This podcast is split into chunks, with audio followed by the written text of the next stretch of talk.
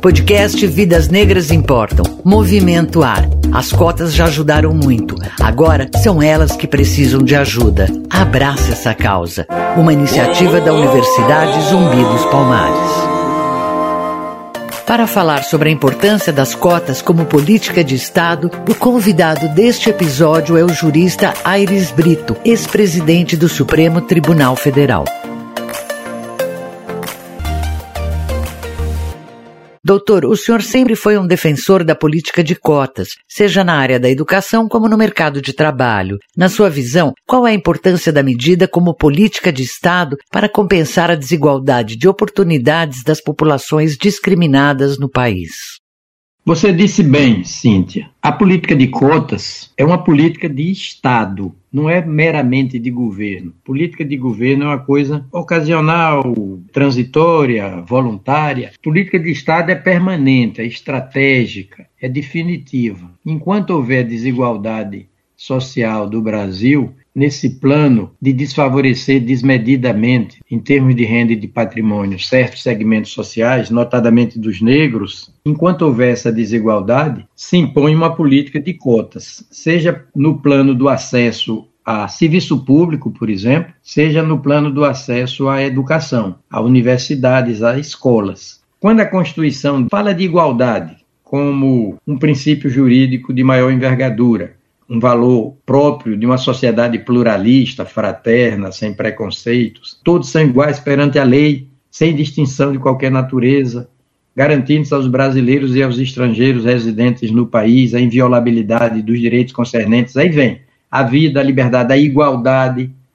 Como é que você realiza o princípio da igualdade? Não há outro modo. O princípio da igualdade de todos perante a vida só se realiza mediante um eficaz combate a partir do direito, combate jurídico, aos fatores de desigualdade. Então, as populações negras são, historicamente, pauperizadas em termos de patrimônio e de renda tem possibilidade menor de autofinanciamento de sua própria educação formal, de sua educação escolar, de sua educação universitária. Então, o que a lei faz é proteger juridicamente, com cotas, por exemplo, quem é desfavorecido factualmente ao longo da história, acumulando desvantagens, portanto, culturais, econômicas, patrimoniais. A lei existe para isso, para fazer distinções em favor daqueles que a vida desiguala por baixo em 2022, a regra que reserva vagas para negros e indígenas nas universidades públicas brasileiras precisará ser renovada pelo Congresso. O fato de se tratar de um ano eleitoral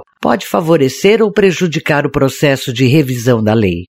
Eu não tenho maiores elementos para lhe dar essa resposta. O que eu posso dizer é que, seja qual for a época eleitoral ou não, o programa de cotas deita raízes na vontade diretamente constitucional, portanto, é uma vontade normativa, juridicamente superior, de encurtar distâncias sociais. Ano eleitoral é um ano de ativação da cidadania. O voto é expressão da soberania popular. A eleição é toda permeada de discussões, de debates. É um momento, o período eleitoral, de exercício da cidadania na perspectiva de realização de interesses coletivos, dominantemente coletivos. Eu não tenho maiores elementos para dar uma opinião subjetiva.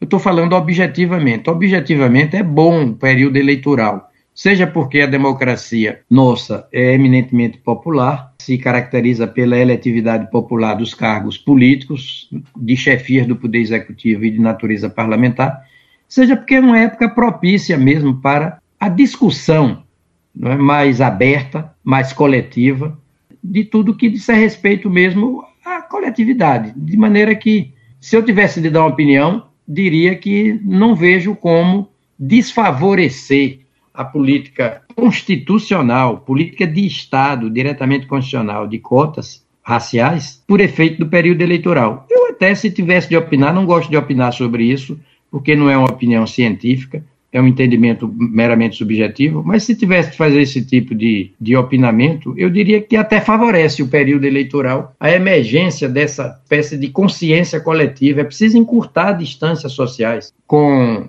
políticas de cotas. Quem acumulou durante toda uma existência desvantagens, tanto patrimoniais quanto educacionais, de acesso à educação, de renda, quanto de acesso às oportunidades de emprego produtivo.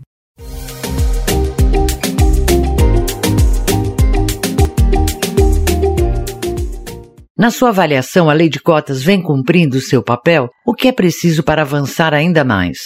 Eu não sei se na prática tem havido disfunções, desvios ou subaproveitamento da lei, não sei, na prática. Agora, em tese, ela é muito bem concebida e deita raízes na Constituição Federal. Deve prosseguir, portanto, se for o caso, experimentando medidas de aperfeiçoamento, seja no plano da reedição de leis sobre a matéria, seja no plano administrativo da mais eficiente aplicabilidade de todas essas leis favorecedoras de segmentos sociais historicamente desfavorecidos no sentido étnico, caso típico dos índios e dos negros. Então, nós precisamos é fazer da melhor normatividade constitucional e também legal a melhor experiência. Temos meio caminho andado, a melhor normatividade jurídica. A outra metade do caminho é que precisa ser trilhada, que é a concretização desses comandos constitucionais e legais, comandos jurídicos. É cumprir com fidedignidade o que se contém na Constituição e nas leis, porque nesse plano legislativo nós estamos bem servidos.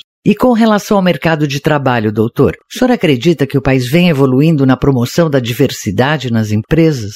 Sim, porque o mercado de trabalho, inclusive, só tem a ganhar com isso. Por exemplo, os tribunais, você tem uma ideia. Os tribunais são compostos de advogados que passam por nomeação a ocupar cargos de magistratura de ofício judicante, advogados, membros do Ministério Público, magistrados de carreira, membros de defensoria pública, professores em direito. E como é bom ver os tribunais bem mesclados com homens e mulheres, por exemplo, com pessoas de todas as regiões do país. Então, esse pluralismo racial, étnico, regional, profissional, vocacional, também nas empresas, isso favorece as instituições que se abrem para esse tipo de provimento, de preenchimento das suas vagas de trabalho.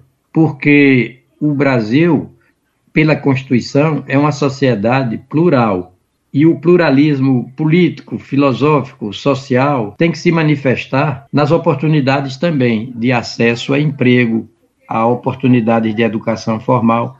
Então, no trabalho e na educação, há um campo ainda longo, um caminho longo a percorrer. O que nos falta é uma aplicabilidade mais fidedigna desse direito positivo.